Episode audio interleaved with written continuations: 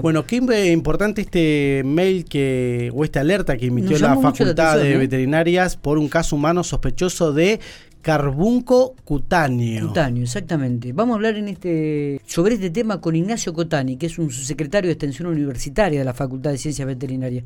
Y para explicarle, o mejor dicho, para preguntarle y que nos explique a qué se debe, qué tipo de enfermedad genera.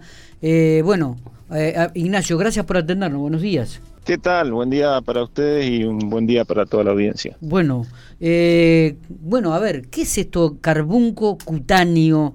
Eh, es, una bacteria, es, eh, pero bueno, contanos dónde, exactamente. Se, dónde se encuentra, cómo, es el tema. Bueno, mira, en primer lugar quiero comentarles algo. Nosotros, la facultad, trabaja junto a una serie de organismos a través de una mesa provincial de zoonosis, donde también participa el Ministerio de Salud, el Ministerio de la Producción, SENASA, el Colegio Veterinario eh, y el INTA. Esta alerta se está emitiendo, te lo aclaraba, pues se está emitiendo a través de, esta mesa y por su vez de todos los organismos que intervienen, ¿no? Sí, eh, En particular, en este caso, eh, la alerta se dio desde el Ministerio de Salud, justamente por este caso que llegó al hospital de una persona de, de Guatraché, una persona que vive en el campo y que bueno se contagió de, esta enfermedad que bueno ahora te comento un poquito eh, de qué se trata justamente. ¿Es, joven esta mujer, esta persona, digo? Mira, no tengo muchos detalles, eh, entiendo que sí, porque es un, empleado rural, eh, así que entiendo que sí. Yo los datos bien del caso no lo hemos difundido, esa información que maneja el Ministerio de Salud, y, pero sí eh, era importante difundir que había aparecido, eh, en primer lugar, un caso en, un rodeo y lo más importante es bueno que apareció eh, el contagio en una persona. Claro. El bacilo, el bacilo antracis, que es el responsable de esta enfermedad, es una enfermedad muy antigua, es más, te diría una de las más antiguas que tiene la humanidad, que se difunde generalmente de esta manera, principalmente en la provincia de La Pampa, es decir, a través de un animal que generalmente es un rumiante, un bovino en este caso, que consume eh, la bacteria a través de la forma de espora del suelo. Cuando por ahí los pastos están secos, después de un periodo de inundaciones, donde la, espora quizás hace muchos años que está en el suelo y por una inundación eh, al levantarse las napas se levanta la bacteria, o sea, aparece en la superficie, o porque, pensando un poco en la zona, eh, que ha venido sufriendo una sequía, quizá los animales han estado comiendo al ras del piso. Entonces consumen la espora, la espora hace un ciclo en el animal que es sistémico, el animal muere por problemas principalmente hemorrágicos y el problema es que cuando ese animal se lo abre, por descuido, digamos, pues la gente por ahí no lo sabe, la bacteria entra en contacto con el aire y inmediatamente se transforman en esporas. Esas esporas van a, van a circular, o la misma bacteria va a, circular por el aire, y si hay una persona cerca la puede aspirar, con lo cual eso es muy riesgoso porque esa forma respiratoria o sistémica, se puede volver sistémica, puede terminar con la vida de esa persona. En este caso, ha sido un caso de una forma cutánea, que, a través, que la bacteria ha entrado a través de una herida, una picadura de un insecto, puede ser un mosquito, sí.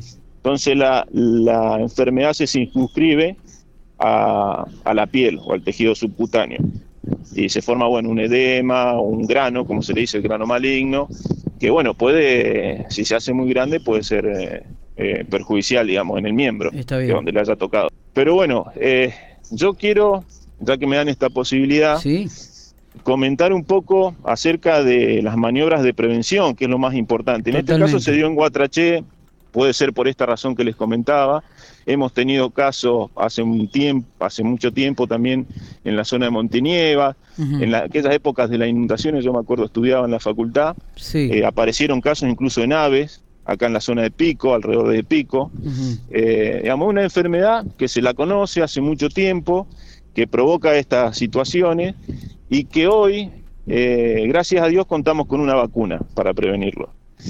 Y bueno, a eso quiero apuntar. Creo que es importantísimo llevarle el mensaje, más que todo al, sector rural, a los productores, que no se descuiden con esta vacuna. Eh, es una vacuna que debería aplicarse anualmente en los rodeos. De esa manera cortamos un poco el ciclo, porque el que va a levantar la bacteria del suelo van a ser este tipo de animales. Claro. Y de ahí los perjuicios a las personas. Está bien. ¿Qué, qué ¿Es, es de, gravedad las causas que, generan en las personas, este Ignacio? Y como te explicaba, en este caso, eh, bueno, ha habido casos de, de edemas muy circunscriptos que se han atendido con tiempo, digamos, se controla a través de antibióticos, con el uso de antibióticos. Pero si el caso se vuelve sistémico y no se toma tiempo, puede causar la muerte de la persona por esta gravedad que causa en el, organismo de evitar, por ejemplo, la coagulación y, bueno, se puede morir por una hemorragia interna. Bien. Eh, lo que hay que hacer en estos casos, cuando se encuentra un animal que se lo denomina por muerte súbita, pues el animal se muere, no se saben bien las causas, es evitar eh, abrirlo. Lo, lo, primero que hay que hacer es llamar a un organismo sanitario como es SENASA. En todos los departamentos hay un delegado local, los productores tienen ese contacto por, por el tema del movimiento de Hacienda, digamos, en un contacto asiduo que tiene el productor, llamar enseguida a, a, Senasa para que sea algún profesional el que eh, se dedique, digamos, a abrir con todo cautela ese animal para poder diagnosticar la enfermedad. Perfecto, perfecto. Acá pasó eso, se abrió el animal, se enfermó el, el, operario, creo que hasta incluso se enfermaron algunos perros que andaban dando vuelto por ahí.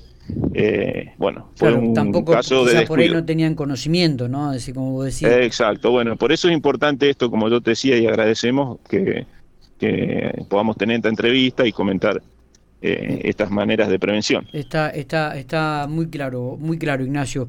Eh, no sé si tenemos algo más para agregar, pero este, realmente nos había llamado mucho la atención este mail, ¿no? Porque indudablemente también afectaba un caso a una persona y por eso también dijimos, bueno, a ver, ¿de qué se trata? Debe ser algo serio. Y me parece muy bien que, que, poder tenerlo, tenerte en el aire, que vos expliques tan claramente eh, cuáles pueden ser las causas y las consecuencias que tiene este tipo de, de enfermedad. Sí, sí. Bueno, eh, de nuevo eso, recomendarle a la gente en el campo, más que todos los empleados o gente del campo, que ante un desconocimiento de ese tipo, puede ser esto o otra enfermedad. Acá eh, clara el, cable, dice que la enfermedad se transmite de animales enfermos o muertos a los humanos, pero no se contagia entre personas enfermas o convalecientes. Esto está claro también. Claro, y eh, esto se produce por esta situación, ¿no? Del animal que aparece muerto y que se lo abre. Eh, podría pasar que un animal aparece muerto si nunca se lo toca y bueno, una situación de anaerobiosis sí va, sí va a contaminarse el ambiente, pero quizá no se contagia a ninguna persona. Pero eh, el ambiente, eh, mira, generalmente a esos campos donde aparecen casos se los denominan campos campos malignos o, campos de riesgo, porque la espora una vez que se dispersó en el ambiente es muy resistente y como te decía en algún momento, puede durar hasta 50 años en la Tierra y quizá durante muchos años no aparece un caso y de pronto dentro de 10 años tenemos un caso en el mismo lugar. Claro. Claro, Llamativo, ¿eh? Realmente llamativo. Ignacio. Pero bueno, tenemos la herramienta, vuelvo a repetir, lo que es la vacunación, y quiero reforzar eso a todos los productores eh, ganaderos que, que, recuerden hacer la vacunación anual contra, contra esta enfermedad. Eh, gracias por estos minutos, como siempre, eh, muy, muy amable. No, por favor, nuevamente gracias a ustedes.